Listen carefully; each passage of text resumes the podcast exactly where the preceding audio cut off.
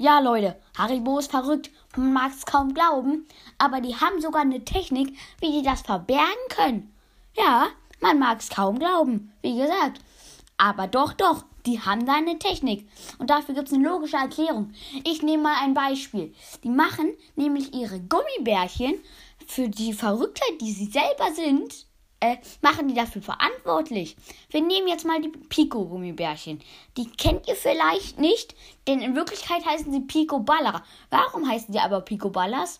Weil Haribo so, so, sie so genannt hat, um die Verrücktheit von sich selber auf die Gummibärchen zu schieben. Ja, ja, sollten die mal selber, äh, sollten sie mal Gummibärchen erfinden, die Haribo Ballerballas heißen. Ja, wissen Sie, wie sich das anfühlt? Ist bestimmt nicht schön. Die armen Gummibärchen und die also Gummibärchen von Haribo tun mir ja insgesamt leid. Stell dir mal vor, du bist so ein Zuckermolekül, Molekül oder so ein Zuckerstückchen halt. Und du erfährst, ich werde zu Gummibärchen verarbeitet von Haribo. Du freust dich richtig, weil du weißt, die Kinder werden mich lieben. Und Erwachsene ebenso. Äh, ja, genau. Äh, da bist du da halt dann wirst du zu Haribo-Gummibärchen verarbeitet. Du freust dich so richtig. Es sind schöne Aussichten. Du wirst als Haribo-Gummibärchen verspeist. Und wozu wirst du verarbeitet?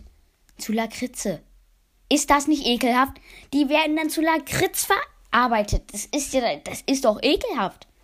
Also, manchmal frage ich mich auch, wie kommt ihr denn auf sowas? Die verdienen sich dumm und dämlich. Wer mag denn Lakritz? Also, mir tun dann auch die armen Großmütter leid. Da denkt sich eine Oma, ich tu meinem Enkel was ganz Tolles. Ich schenke ihm Haribo. Und dann geht ihr zu dem Haribo-Regal und dann gibt es so viel Auswahl. Dann denken sie sich, kann ja kaum was falsch machen. Weil Haribo liebt doch jedes Kind, steht ja sogar auf der Verpackung. Und dann nehmen die da sowas und was kaufen die? Lakritz. Dann schenken die das ihrem Enkel und der muss vorspielen, dass sie sich freut. Also, da, da, das tut mir schon leid. Für beide. Ja, da, dann kann das, die, ja, also, dann nimmt das Kind das mit in die Schule, seine Lakritz-Sachen da. Und dort muss das Kind dann gucken, wie es damit zurechtkommt. Ne? Aber vor allem gibt es dann immer diesen einen aus der Klasse, der Lakritz auch noch mag. Also die Leute, denen kann man einfach nicht mehr helfen. Dann gibt man das da so und die rollen das dann so auseinander und essen das dann in der Schlange oder noch schlimmer sind die Leute, die direkt einfach reinbeißen da. Also die verstehe ich nicht mal, wenn ich Lakritz essen würde. So, dann, ja, gut. Das war's eigentlich mit der Folge, weil, na gut, das war's, ne? Wenn ihr nochmal so einen Distrack in Form von Reden hören wollt, dann, äh, dann macht es, dann, dann schreibt es in die Kommentare. Ich habe doch schon eine Idee. Zum Beispiel bei äh, Capri-Sonne. Das muss man ja auch nicht verstehen. Die wollen der, Umhel äh, der Umwelt helfen und machen ihre Strohhalme aus Pappe. Und was machen die dann?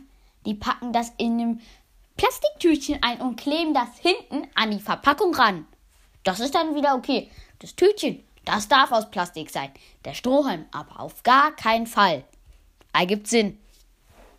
Ja gut, das war's mit der Folge. Ich hoffe, hat's, euch hat's gefallen. Nehmt es bitte mit Humor und verklagt mich nicht bei Haribo und Kapselsonne, weil ich möchte nicht verklagt werden. Und ja, genau. Das war's mit der Folge. Ich hat's, ihr habt mir, egal. und ja, habt noch einen schönen Tag. Bis dann und tschüss.